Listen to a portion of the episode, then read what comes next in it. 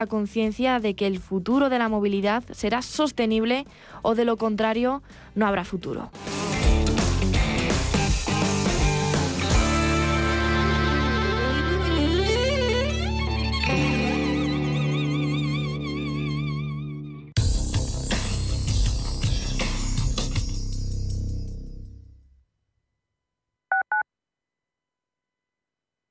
WeCity es la plataforma de inversión inmobiliaria mejor valorada de Europa. Con WeCity, nuestros inversores ya han obtenido rentabilidades netas anuales superiores al 15% en plazos de entre 6 y 18 meses. ¿A qué esperas para rentabilizar tus ahorros? Llama al 628 53 40 63 o entra en wecity.io.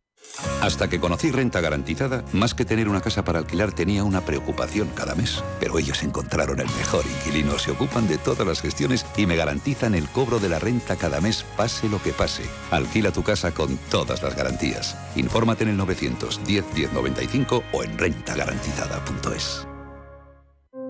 En la Fundación La Caixa creemos que el mundo de mañana depende de la educación de hoy. Pensamiento crítico, creatividad, colaboración y comunicación. Estos cuatro conceptos promueven habilidades que cualquier niño o niña necesita para desarrollar su potencial.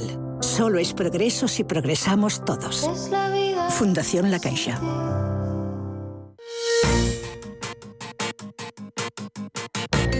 El 4 de febrero de 2004, Facebook daba sus primeros pasos como un hobby de su fundador. Mark Zuckerberg era un estudiante de la Universidad de Harvard que creó Facebook como un servicio de comunicación interna para los estudiantes de esa universidad. Un hobby que resultó ser un éxito.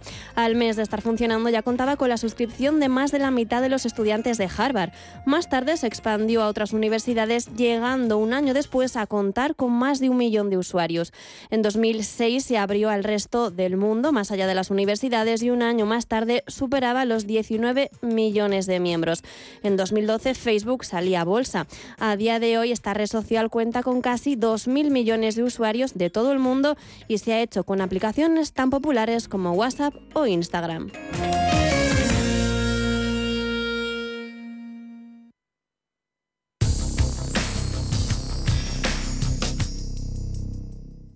Capital Intereconomía Verano les ofrece los mejores momentos del foro inmobiliario.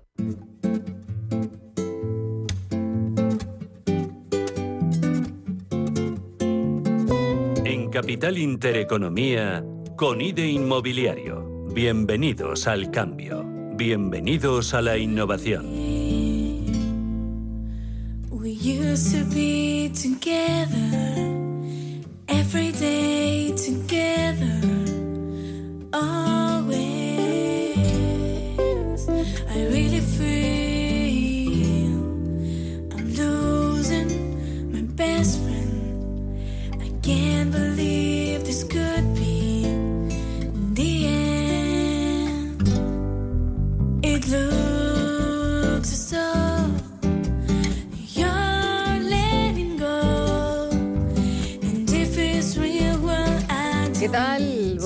días, ¿cómo están? Son las 11 y 8 minutos de la mañana y aquí comienza un jueves más con IDE Inmobiliario.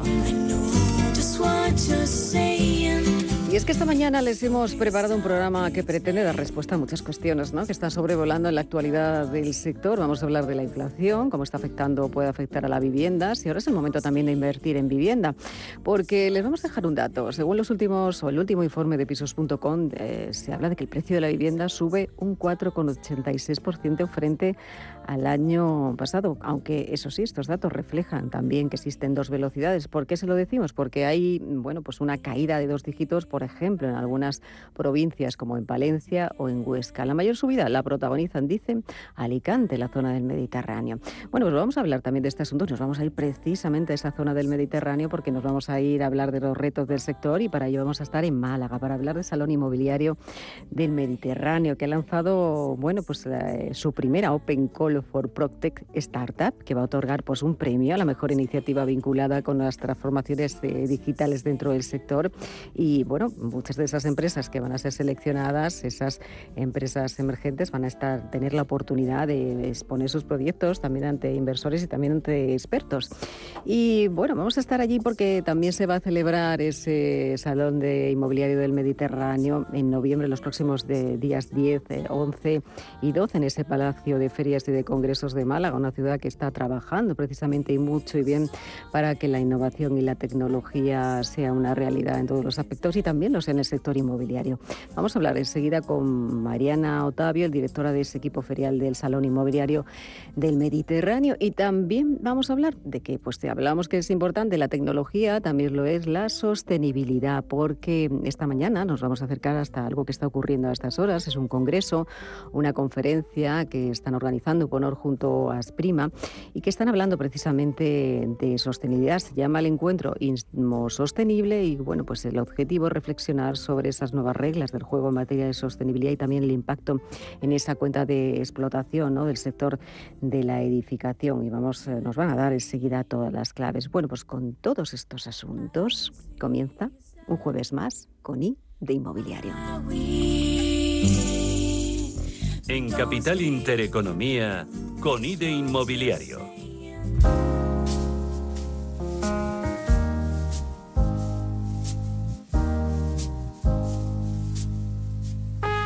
Global, firma líder en tasaciones oficiales, patrocina la tertulia con IDE Inmobiliario.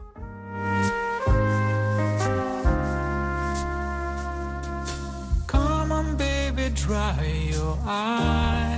Pues vamos a hablar de muchos asuntos y para ello vamos a comenzar presentando bueno, a todos los invitados que nos acompañan este jueves, este jueves 9 de junio y saludamos ya a Begoña Cabezas, directora de Global Ingeniería. Begoña, bienvenida, buenos días, ¿cómo Hola, estamos? ¿Qué tal? días, ¿qué Encantada tal? de recibirte. Bueno, Global, decíamos, eh, estamos hablando antes, decíamos, es que nosotros hacemos, tenemos muchos segmentos, tenemos muchas cosas, hacemos un un servicios inmobiliarios con, con- con, bueno, pues como un montón de, de- de Sí, cosas, eh, de secciones, de Es segmentos, ¿no? De servicios 360 grados. es 360, efectivamente, servicios 360, que además de las valoraciones, que es el core de la compañía, también tenemos varias empresas satélite, la de División de Ingeniería, que es la que, la que dirijo yo, ¿Tú diriges y luego acción? además está la división de consultoría, que hacemos Sí. otro tipo de, de cosas, y luego la división tan de moda hoy en día de Analytics, que nos sirve de base, bueno, pues para todos los datos que obtenemos de las tasaciones, de los mm, informes de ingeniería sobre costes de construcción, sobre cómo evolucionan las obras, sobre temas de sostenibilidad, las eh, certificaciones energéticas y, y cómo van todos los temas de eficiencia energética en el mundo inmobiliario, bueno, pues ahí los tratamos un servicio 360 para, Es que, eh, para quien lo necesite. Eso vamos es. a hablar mucho también de, de la promoción, vamos a hablar de datos eh, significativos, vamos a poner sobre la mesa y vamos a hablar de, de ingeniería. Begoña, eh, para que nos hagamos una idea, nuestros oyentes también, en ese segmento, en ese, esa parte ¿no? que tú diriges, Ujú. eh, ingeniería, ¿qué hace realmente desde Global?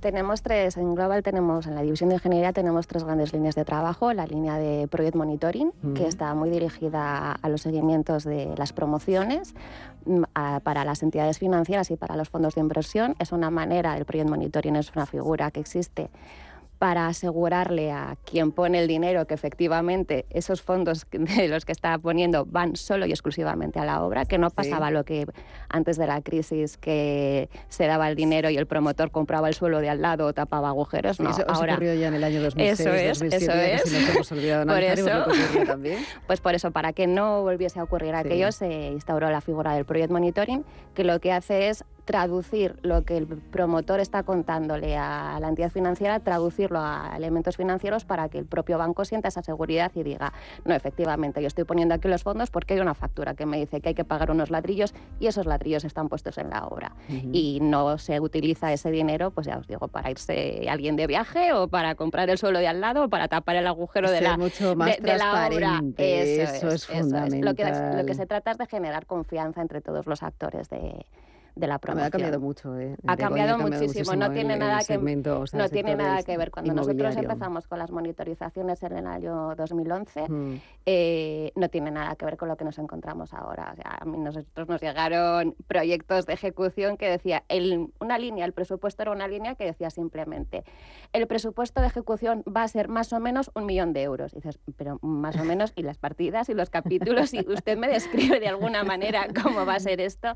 Bueno, pues aquello que es una anécdota, Sí, efectivamente. no, pero afortunadamente Eh, no ha hecho- vuelto, no nos hemos sí. vuelto a encontrar ningún caso de estos y las cosas vienen ahora muchísimo más ordenadas, muchísimo más prefijadas. Todo el mundo quiere colaborar y de lo que se trata es ante todo de que la promoción salga adelante con los mínimos riesgos posibles. Ujú. y, Eh, y- y las sí. incertidumbres, tenerlas claras, mm, bueno, todo lo claras que se pueden tener en el mundo inmobiliario, tenerlas claras desde el principio. Es que estamos celebrando, fíjate, los 10 años desde que se produjo ese rescate bancario que tuvo mucho que ver con el inmobiliario y el que vamos a analizar lo que ha ocurrido desde los años del año 2006 también, en lo que fueron lo que es el número de visados de viviendas, eh, que tiene mucho, y Ujú. muy- es muy significativo lo que ocurría en aquellos años a lo que está ocurriendo ahora.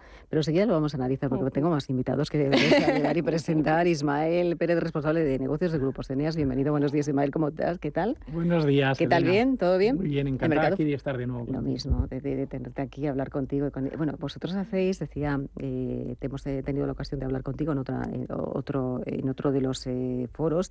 Eh, eh, vosotros lleváis, eh, sois una empresa precisamente de intermediación financiera, lleváis casi 21 años trabajando. Exacto. Claro, vosotros habéis visto también muchas cosas de lo que han ocurrido en el sector inmobiliario, porque fundamentalmente participáis precisamente con financiación dentro del sector. Eh, ¿Ahora en qué momento nos encontramos, Ismael? Bueno, pues yo creo que est- estamos en un momento bueno, sobre todo a nivel inmobiliario, eh, como consecuencia de la crisis del, la crisis del 2008. La- como consecuencia de la crisis del, del 2008, creo que todos los agentes que hemos participado en esto, inclusive las economías domésticas, hemos aprendido de ello.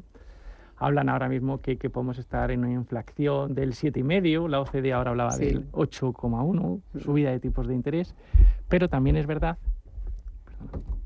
pero Perdón. Nada, nada, estamos preocupados eso por la inflación, bueno, cómo podría afectar el precio de la vivienda. Exacto, pero también es verdad que, que- que lo- los test de estrés que se está haciendo, que está haciendo la banca eh, eh, española está en unos niveles fantásticos. Entonces, pues hombre, que, que pueden pasar cosas difíciles, pues puede ser, pero es verdad que el momento es muy bueno, donde hay muchísima inyección de liquidez, Ujú. donde los, los compradores eh, entienden que, que- que tienen que tener eh, dinero ahorrado. Y eso, sinceramente, ayuda muchísimo a, a que estemos eh, eh, donde estemos, eh, donde estamos, perdón. Entonces, ¿qué es lo que ocurre? Que, que nosotros consideramos que el momento es muy bueno, que hay que aprovecharlo, no sabemos lo que va a durar. ¿no? Bueno, de momento sigue siendo muy bueno. Decíamos que también es verdad que el sector ha hecho los deberes muy bien hechos en los últimos años y hay un dato curioso que luego analizaremos lo que ocurría, decía yo, en el 2016 con lo que ocurre ahora y tiene eh, mucho que ver también con esos visados de tasación y, y- y la necesidad de, de tener, eh, o sea, de, de la demanda ¿no? que hay por parte de, de los compradores de vivienda, lo que se tasaba entonces y lo que está ocurriendo ahora, que eso también es, eh, hay una gran diferencia y eso es significativo. Vamos a hablar, pero eh, quiero presentar también al tercer invitado. Enseguida hablamos de este tipo de cosas, pero Carlos Esberduez, CEO de Foro Consultores, lleva, bueno, celebrando este año el 25 aniversario de la compañía. Tú sí que has visto pasar muchas cosas dentro del sector inmobiliario, Carlos. Pues sí, la verdad es que además no solo porque Foro lleva 25 años, Sí. porque 10 años antes de, de fundar Foro yo ya estaba haciendo estudios de mercado en una empresa eh, que dirigía mi padre, que se llama ¿Ah, sí? Técnicos Consultores de Inversiones, Fíjate. y que hacía estudios de mercado inmobiliario, que fue la primera compañía que empezó a hacer estudios de mercado en, en España. Sí. La fundó en el año 66. Desde entonces, Ujú. trabajas tú ahí a fondo con el sector inmobiliario. Claro, desde entonces. estuve trabajando 10 años y luego ya fundamos Foro, que llevamos 25. Por eso estáis celebrando, decía, estáis de cumpleaños además este año. Y, y, Carlos, eh, cl- claro, ¿cómo, ¿cómo ha cambiado? Porque decíamos, es que eh, hace 10 años, fíjate, no, mirando muy, mucho más allá, hablamos de, esa, de ese rescate bancario, ¿no? Eh, que ha significado también mucho, tuvo mucho que ver el sector inmobiliario. ¿Cómo has cambiado desde entonces? Vamos a ver, el tipo de el tipo de promotor que había en la época imperio, como decimos nosotros, Sí. al que hay ahora no tiene nada que ver. Es decir, eh, sin dinero podías hacer lo que te diera la gana, porque siempre la banca estaba dispuesto a prestarte para, para, para lo que fuera. Eh, ahora mismo la banca no es tan importante, sino que es gente que pone su propio dinero. Eso ha hecho que las promotoras que ahora mismo, eh, que tienen una concentración, digamos, eh, muy potente en lo que es en las promociones que están haciendo. El promotor pequeño no tiene, digamos, dinero para comprar suelo. Es que ha y desaparecido y casi, ha ¿no? El promotor, o sea, los promotores promo- grandes que decíamos en lo que ocurría, es de- de- lo digo porque yo te lo pongo aquí, lo que ocurrió, ¿no? Por ejemplo, en el año 2008, eh, con el tema de, de las grandes eh, promotoras eh, de nuestro país, estamos hablando de los concursos de acreedores de Martín Zafadesa en aquel momento, que bueno, fue una caída casi, casi en cadena, eh, que esto supuso un antes y un después para el sector, porque como bien decías, hay ahora mismo ya el promotor, constructor, es mucho más pequeño, mucho más atomizado. Ahora los grandes, los que están mandando son realmente los fondos de inversión. Exactamente, exactamente. Hay alguna promotora, digamos, que, que sobrevivió a la crisis con, con éxito. Puedo hablar de Mm. Periconsa, por ejemplo. Mm, Puedo hablar de, de- de lo que es ahora Vía Célere, ujú, ¿eh? con Juan Antonio Gómez Pintado. Eh, digamos que, que conjunto con Periconsa fueron los dos, los- los- las dos empresas que sobrevivieron, además con raíces sólidas. Pero luego todo lo demás son promotoras controladas por fondos. Y luego l- promotores locales, ¿vale? Pero incluso Mucho también promotor local. promotor local, pero, pero también con, con inversores de detrás. Es decir, no, no, no son compañías que estén muy capitalizadas, pero sí tiene gente detrás que les ayuda a, a- a invertir, con unos, además con unos, unos ratios de, de- de, vamos, unos intereses de préstamos bastante potentes. Eh, Ismael, decías tú, sí, sí, sí, esto es cierto, ¿no? Lo que ha pasado, ¿no? Estamos hablando precisamente de lo que ocurrió. Eh, vosotros también lo habéis sentido, ¿no? Lo habéis notado. Sí, nosotros ha cambiado muchísimo la, eh, la financiación de la época del 2008 ahora. Mm. Está, es primero muchísimo más transparente, como bien hablaba eh, Begoña. Mm. El hecho de ser más transparente al final te convierte en, en- en ser más selectivo y, al final eso se, se redunda en los, en los resultados. Es verdad que ahora mismo la, la morosidad está en unos niveles infinitamente más pequeños que la crisis del 2008. Entonces, Ujú. eso al final, eh, eh, todo, es consecuencia, todo es consecuencia de algo. Eh, yo insisto que, que creo que todos los agentes que, que hemos intervenido en este sector, los, los, los promotores, las tasadoras, las entidades bancarias, ahora los fondos de inversión, pues eh, hemos hecho bien los deberes y, al final eso redunda en el, en- el resultado que estamos teniendo. Insisto, no sé eh, hasta qué punto o hasta qué momento esto se va a mantener, porque eh, estábamos hablando antes con Carlos que se, que se vende absolutamente todo. Eh, esperemos y tocaremos madera. Hay cualquier que- que precio, dure. se vende. Bueno, vamos a saber si se vende todo. Eh, vamos a saludar a Ferran Font, director de estudios de pisos.com. Ferran, bienvenido, buenos días. Hola, buenos ¿Qué días, tal? ¿Cómo estás? Oye, eh, eh, hablaba yo del precio de la vivienda que está subiendo, eh, casi un 5% eh, frente al año pasado. Es que se está vendiendo todo también, aunque estos precios sigan elevándose y subiendo, ¿no? En, en- en ciudades, eso sí, te iba a decir ciudades prime, ¿no? Porque eso es lo que, lo que se vende ahora. Esto va a seguir siendo así. Sí, bueno, igual, igual se vende, no, no sé de todo, pero, pero casi, Casi casi, todo. casi todo. Sí, de hecho, sí, de hecho, sí, eh, según datos del INE, si, si, si analizamos los últimos 12 meses, o sea, el último año natural, ya estamos en las 600.000 600.000 transacciones. Esto, esto sí que nos lo veíamos desde, desde esta época en que de la que se, se estaba refiriendo, o sea, desde, desde la burbuja inmobiliaria que, que, que, que no se veían estas cifras. Ah, esto obviamente tiene tiene un, bueno se traslada al mercado en forma de aumento de los precios y especialmente en aquellos mercados donde hay una demanda más activa. Esta demanda activa es está se concentra donde donde comentas tú, se concentra pues por ejemplo a nivel provincial estaríamos hablando de Madrid, estaríamos hablando eh, también de provincias de la Comunidad Valenciana o de Baleares Canarias. Al final tenemos ahí una demanda muy activa, ah, ya no solo desde el punto de vista del acceso a la primera vivienda, ah, especialmente vivienda, vivienda de reposición.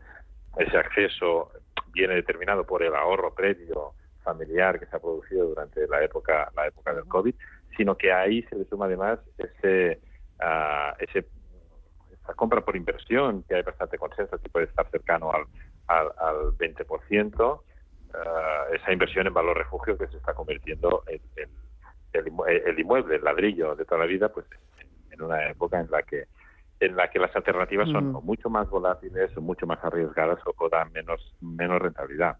Además, además, precisamente ahora en que hay cambio de tipo, o sea, que el, que el, que el Euribor ha pasado a positivo y cosa Sí. que no sucede desde, desde el 2016, que bajo mi punto de vista es volver a la, a la normalidad, o sea, la normalización de, esta, de, este, de este índice. Pues claro, aquí también habrá quien anticipe la compra previendo que la financiación se va a encarecer durante los próximos meses. Pues ya se está que- encareciendo, Ferran, ya se está Bueno, de hecho, encareciendo, ¿no? está- sí, se hay que hacer números también. está- Mm, Sí, de hecho, para, bajo mi punto de vista, no solo se está creciendo, sino que está cambiando el paradigma. mm. Desde de- eh, hasta la fecha, las entidades bancarias también, su interés estaba en ofrecer unas buenas condiciones en hipotecas eh, a tipo fijo Mm. y ya vemos cómo la distribución de fijo y variable, que sigue siendo 7 de cada 10 eh, hipotecas concedidas son, son a tipo fijo, pero ya vemos cómo ese porcentaje que crecía y crecía y crecía desde hace, pues bueno, desde hace, digamos, desde hace más de un año, eh, se ha estancado un poco según las últimas cifras que son, que son eh, del mes de marzo. Entonces, probablemente ahí tengamos un cambio de paradigma, pero volviendo a, a lo que te estaba refiriendo, pues sí, pues efectivamente todo, todo ese, ese momento tan expansivo del sector, eh, pues redunda en, en aumento de precios, especialmente, como decíamos tú, en capitales, pero también en aquellos mercados donde tenga una ah, pues bueno, tenga un impacto importante también la vuelta de la vuelta de la actividad turística, la vuelta del comprador internacional que también que también se está notando en los precios. Mm, No sé si Ismael quiere eh, apuntar algo sobre este asunto de, de hipotecas que acaba de, de comentar Ferran. Sí, total, totalmente. vosotros tenéis mucho que ver. Totalmente de acuerdo con los comentarios que estaba diciendo Fernando. Eh, Ferran. Y Ferran, perdón, Mm. perdóname. Eh, eh, tam- el- el- el- las previsiones que ha dado Fondo Monetario Internacional y, y Banco España eh, han, han reducido eh, el, el- el nivel de crecimiento que tenían para, para España. Es decir, al final, el hecho de ir pasando, como bien dice Ferran, de tipo fijo a tipo variable, pues eh, es un cambio de tendencia que se está notando y al final se, se- se va a notar en esas compras. Es, es una cuestión de tiempo y de, y de sentido común. Muchísimos Mm. inversores están eh, invirtiendo en vivienda para reformarlas y venderlas. Y al final eso también es consecuencia, o sea, ese es el resultado de que estemos en 600 y pico mil unidades vendidas que, que, como bien decía Ferran, desde el 2008 no las teníamos. Eso es lo, lo que está ocurriendo. Está en manos de, de los fondos de inversión, precisamente. Begoña es ¿no? el promotor Sí. prácticamente ha desaparecido y ahora es el fondo Quedan, de inversión. quedan promotores pequeños, que Mm. familiares, que siguen haciendo pros- pequeñitas promociones, unifamiliares, cosas muy pequeñas, y luego ya son los grandes fondos de inversión los que están detrás de las grandes promotoras que están haciendo pues esas las grandes promociones en la ciudad prime, como, como comentabas. Ujú. Eh, eh, Carlos, eh, ¿cuántas promociones tenéis vosotros eh, ahora mismo en Ahora venta? mismo en venta Sí. como 50 aproximadamente. Vale. ¿Y el mercado está funcionando eh, bien en este momento?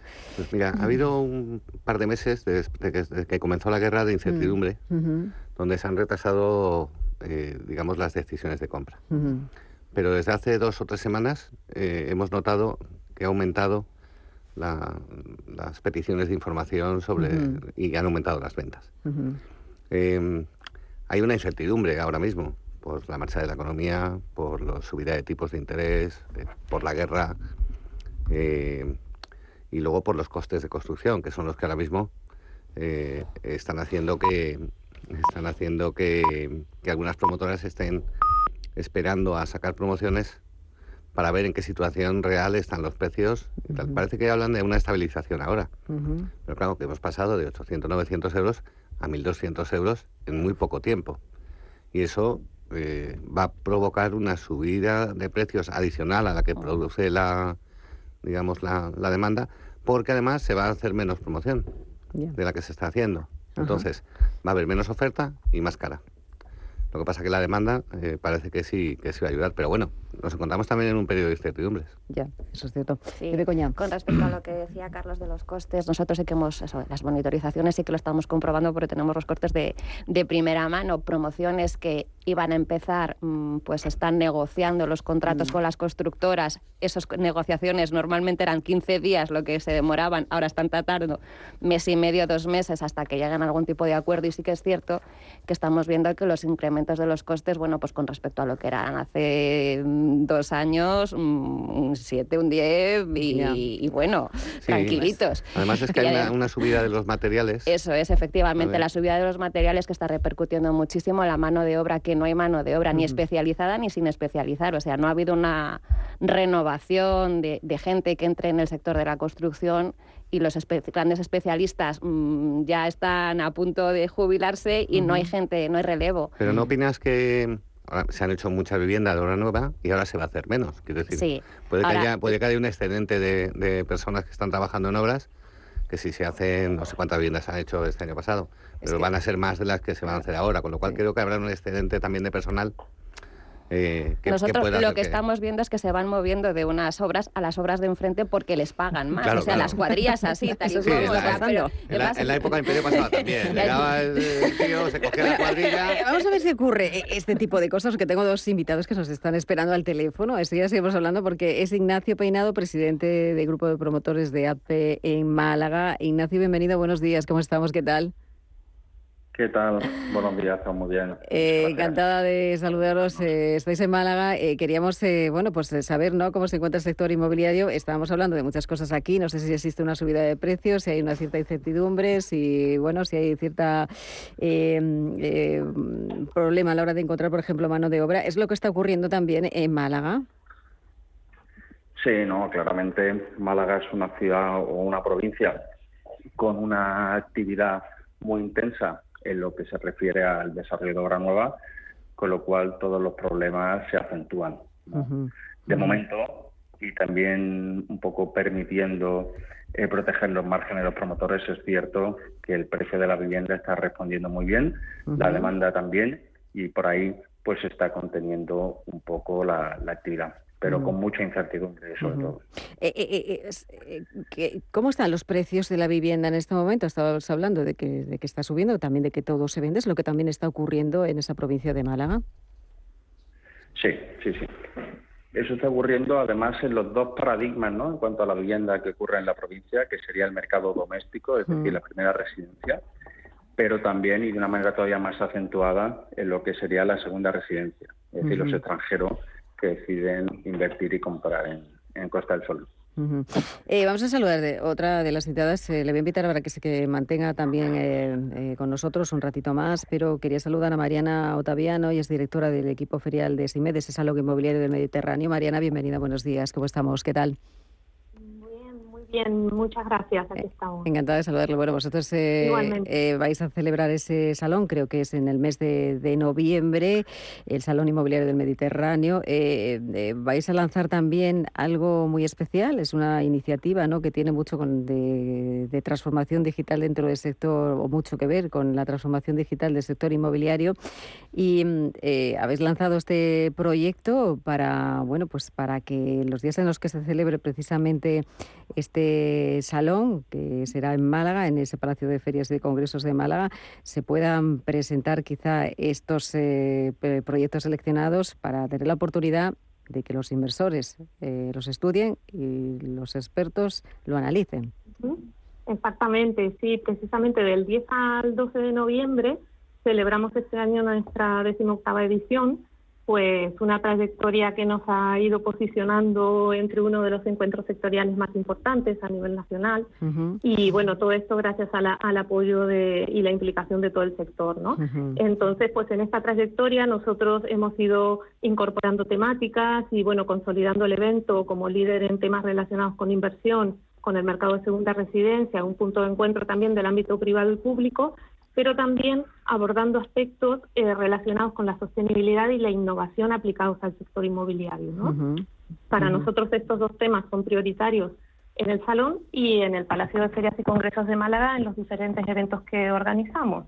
Entonces, precisamente por lo que comentabas antes, hemos lanzado una call for startups eh, de, de Prospect y, y, bueno, estamos seleccionando eh, las empresas más innovadoras en este ámbito que den solución a las necesidades que tiene el sector, ¿no? Esa es una de las actividades que tenemos para este año como novedad, además de reforzar todo lo que es eh, relacionado a la inversión y, eh, y a la segunda residencia, que son dos puntos muy importantes para, para el salón y que lo diferencian, ¿no? Ujú. y, y que va de la mano de lo que nos demanda, lo de los demandan nuestros clientes, el sector y, y los visitantes del salón, claro. Ujú. Eh, ¿Cómo va a ser eh, ese salón este año? No sé si hay algo muy diferente a lo que ha sido el año anterior. ¿Qué es lo que presenta de novedoso aparte, aparte de lo que nos has contado, ¿no? de, de esta primera iniciativa que, que habéis lanzado de startup?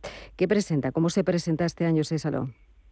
Y la verdad que eh, nosotros venimos desde hace un par de años trabajando eh, toda la parte eh, de inversión. Este año vamos a- a profundizar en ello para presentar a, los, a las empresas que están participando, a los profesionales que se reúnen aquí durante estos tres días, todo el potencial que tiene eh, Málaga, la provincia y Andalucía, ¿no? Eh, toda la transformación eh, que, que se está produciendo, todos los, eh, los avances que hay en el, en el mercado, cómo también la demanda está cambiando, hablando de segunda residencia eh, relacionado con no solo quien viene eh, a, a elegir retirarse aquí en nuestra región, sino los nómadas digitales que están siendo una revolución también para, para nuestra región. Entonces, todos estos temas los vamos a tratar en distintos foros y, y- y vamos a profundizar con, tema- con contenidos de primerísimo nivel. Eh, tradicionalmente tenemos el punto de encuentro que organizamos con la Asociación de Constructores y Promotores de Málaga, en la que eh, tenemos aquí a los principales consejeros delegados o de, de- de las, de las principales Ujú. eh, empresas, Empresas. Que, que nos cuentan eh, lo que va lo que está ocurriendo, ¿no? Entonces, eh, esas son las, las temáticas entre las que nos movemos y, y ofrecemos eh, las últimas tendencias a los profesionales. Eh, te iba a preguntar, eh, porque tengo, está Ignacio precisamente peinado, el presidente Sí. de Azpe Mala, con nosotros también, la que vamos a invitar para que se quede un ratito más. Eh, y ¿cómo, ¿Cómo se despierta Mala? Hoy, con calor, entiendo, ¿no? Mariana. Sí, sí, la verdad que muchísimo calor. Mira, a ver, hoy mismo, a ver, no tengo ahora mismo aquí 30 termómetro. grados. Ahora mismo 30 grados. Bueno, pues La seguirás- verdad es que sí, fantástico. Bueno, pero Málaga está haciendo, bueno, es una ciudad fantástica. Además está trabajando, decía yo, mucho bien, ¿no? Por la innovación y para que la tecnología sea una realidad, ¿no? Están apostando muchísimo. Bueno, pues eh, haremos una visita muy pronto seguramente la- a Málaga. Eh, Mariana, muchísimas gracias. Estaremos muy atentos a lo que pueda desarrollarse en ese salón inmobiliario del Mediterráneo para el mes de noviembre. Seguiremos hablando y charlando sobre temas inmobiliarios y sobre el sector. Muchísimas gracias por acompañarnos. Genial. Un abrazo. Muchas gracias. gracias. Gracias a vosotros. Gracias. Nosotros nos eh, marchamos un minuto de publicidad y seguimos hablando de muchas cosas más.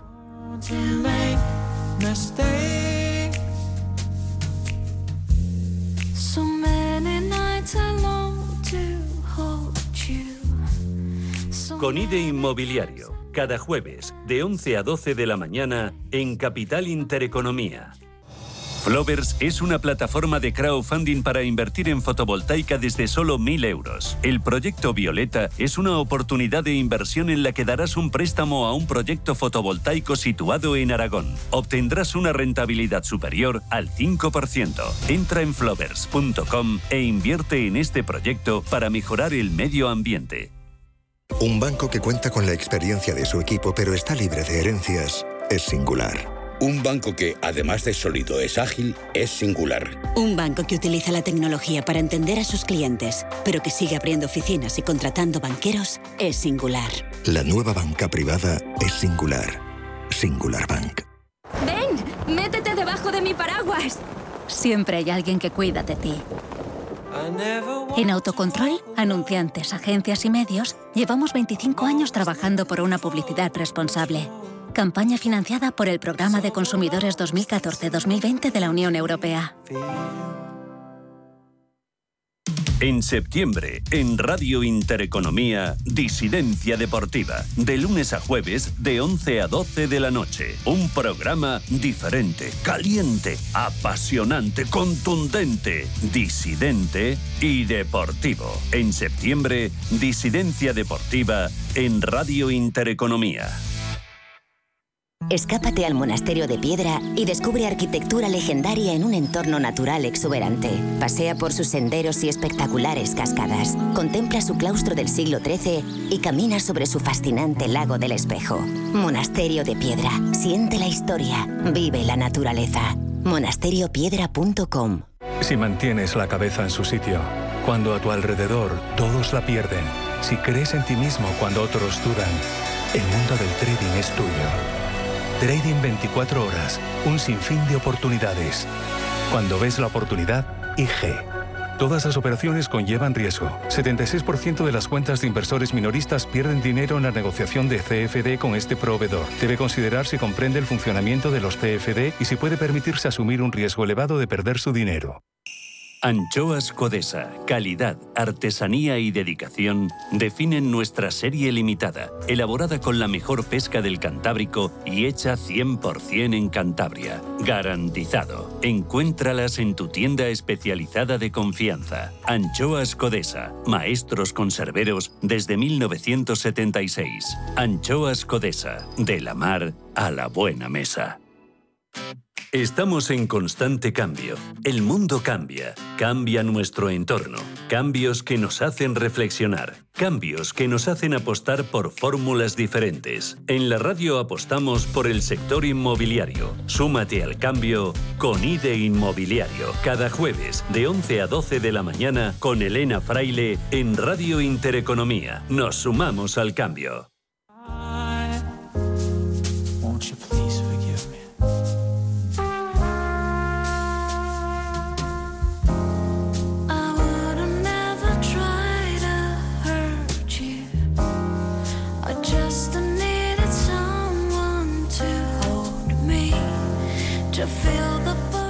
Capital Intereconomía con IDE Inmobiliario. Seguimos aquí, vamos a seguir a, bueno, pues a hablar de muchos asuntos más con Carlos Esmerdú, con Ismael eh, Pérez, eh, y también con Begoña Cabeza y con Ferran Fon, que le tenemos en Barcelona, y también eh, a Ignacio Peinado, que está en Málaga. Enseguida seguimos analizando el sector, pero antes nos vamos a acercar hasta algo que está ocurriendo aquí en Madrid, muy cerca de nosotros. Vamos eh, a hablar de un encuentro que está teniendo lugar ahora mismo, eh, entre, está organizado por Uponor y también por Asprima, la Asociación de Promotores Inmobiliarios de Madrid. Se habla de sostenibilidad y se llama IMO Sostenible. Nos ha hecho un hueco, bueno, pues en esta, en esta conferencia, eh, Judith, eh, en este caso Judith Masí, responsable de sostenibilidad de Uponor. Judith, bienvenida, buenos días, ¿cómo estamos? ¿Qué tal? Hola, buenos días. ¿Qué tal? Muchas gracias por tenernos aquí. Muchísimas gracias por acompañarnos en este ratito para que nos cuentes, porque claro, hablamos de sostenibilidad, es una de las cosas de lo que más se habla ¿no? del sector inmobiliario. En los últimos Ujú. meses me atrevería yo a decir que vamos a estar hablando mucho tiempo y muchos años. Eh, eh, de eso se está hablando precisamente en este encuentro que tiene además como protagonistas a grandes eh, especialistas, grandes constructoras también eh, bueno pues grandes promotoras. Eh, aquí de, de qué se está hablando exactamente eh, Judith ¿Qué- cuáles son la, de qué se trata de reflexionar en una conferencia como esta en Imo Sostenible Pues mira, esto es, nosotros lo hemos creado como un evento para que el sector tenga una referencia, un sitio donde juntarnos y hablar, como comentabas, de los retos de sostenibilidad que tenemos por delante todo el sector. Entonces, de lo que se habla aquí, el año pasado ya tuvimos la primera edición y lo que hablamos era cuáles eran los retos, ¿no? Cuáles Ujú. eran aquellas cosas de sostenibilidad, esas mega- megatendencias, economía circular, industrialización, todos estos temas que nos preocupan mucho. Pero este año lo que estamos hablando es de cómo esto realmente se está aterrizando en las empresas. Por ejemplo, hemos tenido a Esther Duarte, Mm. directora de recursos corporativos de AEDAS, Mm. explicando cómo una compañía, cómo una promotora puede generar esa estrategia de sostenibilidad con KPIs medibles y con objetivos a corto, a medio y a largo plazo concretos en relación, pues, tanto a los criterios de eh, sociales, económicos y también a la ejecución de obras. Otros temas de los que vamos a hablar, por ejemplo, en la mesa de debate que vamos a tener dentro de un ratito con José Antonio de, de Gómez Pintado de Vía Ágora, Mm. Juan Antonio eh, de, disculpa, de Vía Ágora, eh, con Paco Pérez de Culmia, Mm. con al presidente del OVE, Juan Carlos Vandrés, y con José Antonio Fernández Gallar de. OHLA, que nos van a explicar cómo ellos ya están implementando pues la economía circular en sus ejecuciones, criterios de sostenibilidad, la elección de los materiales.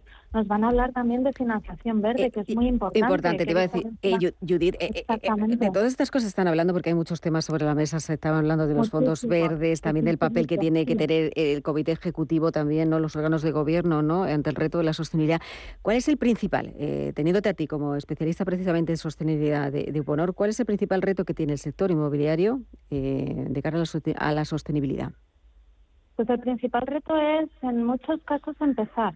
Hmm. Eh, es lo que se está comentando cuando uno, una compañía se plantea el hacer una estrategia de sostenibilidad, tiene que preguntarse por qué lo hace. Todos deberíamos hacerlo por conciencia con el medio ambiente, pero hay muchos factores, como bien dices, como son la, la financiación. Realmente, probablemente, eh, la nueva forma de financiación del sector, y es lo que se está hablando, son los bonos verdes, los préstamos sostenibles, que van a bonificar eh, precisamente que las promociones estén hechas con criterios de sostenibilidad. Ese es el mayor reto, el empezar a hacerlo y el hacerlo ya.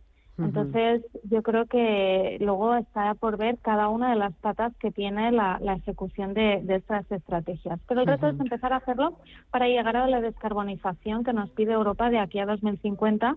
Y no solo hablamos de, de la obra nueva, hablamos también mucho de rehabilitación. Hay que rehabilitar todo el parque edificatorio de este país, que está en unas condiciones energéticas muy atrasadas respecto a lo que deberíamos estar.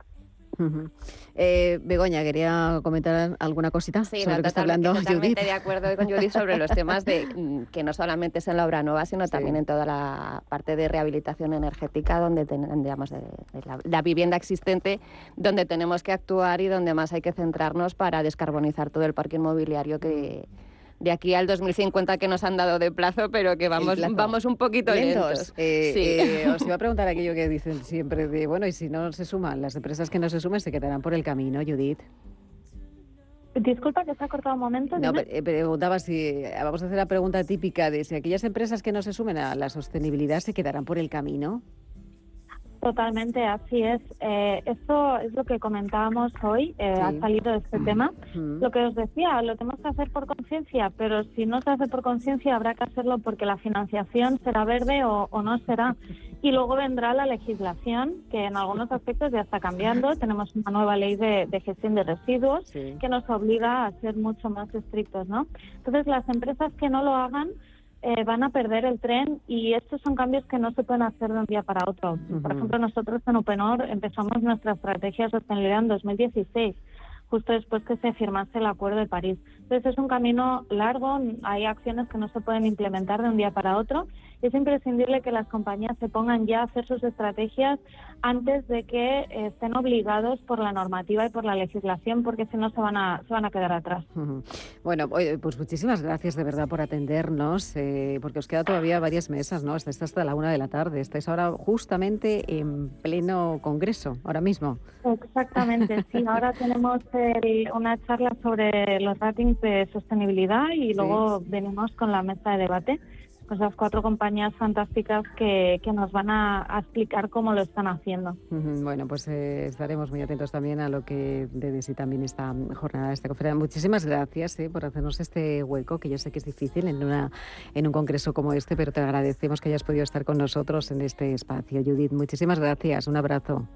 Muchas gracias a vosotros. Un Gracias, abrazo, adiós. placer. Un abrazo. Bueno, pues seguimos aquí en la mesa hablando. Eh, Ismael, eh, no sé por dónde, por dónde empezar contigo de decir, hablamos de financiación verde, y claro, hablamos de financiación verde, pero es que también la financiación normal y habitual también es lo importante, ¿no? Tener, eh, bueno, financiación para comprarse una casa y eso es fundamental. Sí. Bueno, y hablando un poquito, eh, Elena, que, ta- que no quería dejarme eh, este dato, cuando estaba hablando Carlos, que en- eh, estamos ahora mismo en unos 150, unas 150.000 unidades construidas. Hemos llegado en, en- en la curva más baja a cerca de 38.000 unidades. Fíjate en la situación en la que estamos.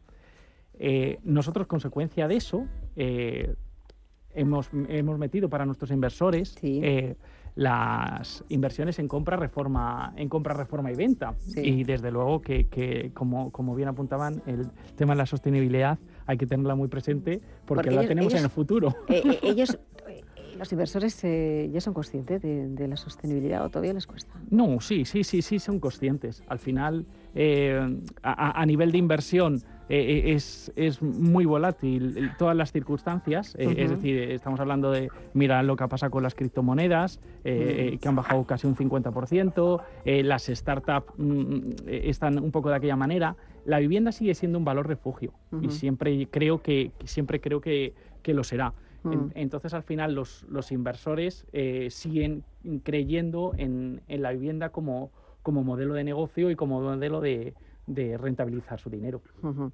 eh, decía yo, eh, estábamos hablando antes, eh, voy a poner sobre la mesa para los, eh, los cinco en este momento, una pregunta directa. Eh, decía, bueno, estábamos eh, celebrando, bueno, celebrando, se va a cumplir ese décimo aniversario de ese rescate bancario que tuvo mucho que ver la crisis inmobiliaria y tenía unos datos aquí de lo que, la, lo que ha sido la evolución ¿no? en el número de, de visados de vivienda de obra nueva.